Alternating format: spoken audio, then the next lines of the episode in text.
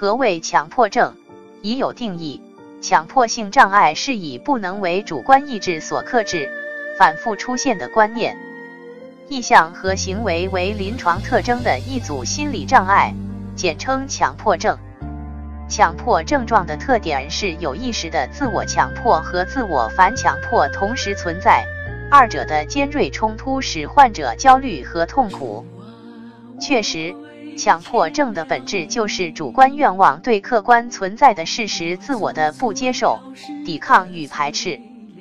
大家知道，任何客观存在的物质都是按照大自然的内在定律在现实中运行着的。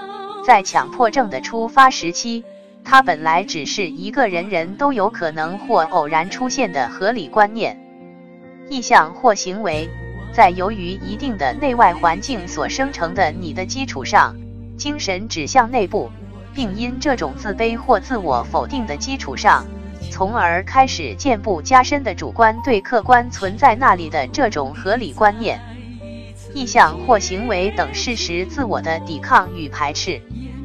然而，事实就是事实，在这种场合出现的这种合理观念、意向或行为，它出现自有它出现的道理。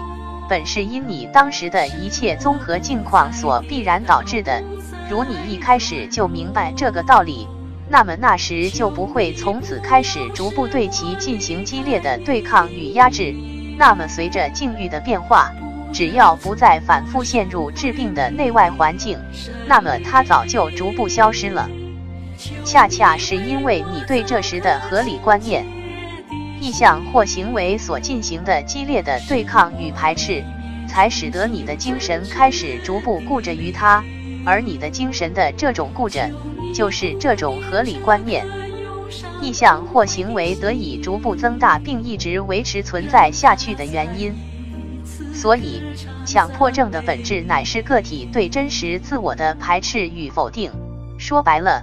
就是自卑或者说自我否定的一种极端的表现形式。其实，人类一切的心理上的痛苦与烦恼的根源与本质皆是如此，就是拼命的否定自己，抛弃自己，而就是不愿意接受你自己。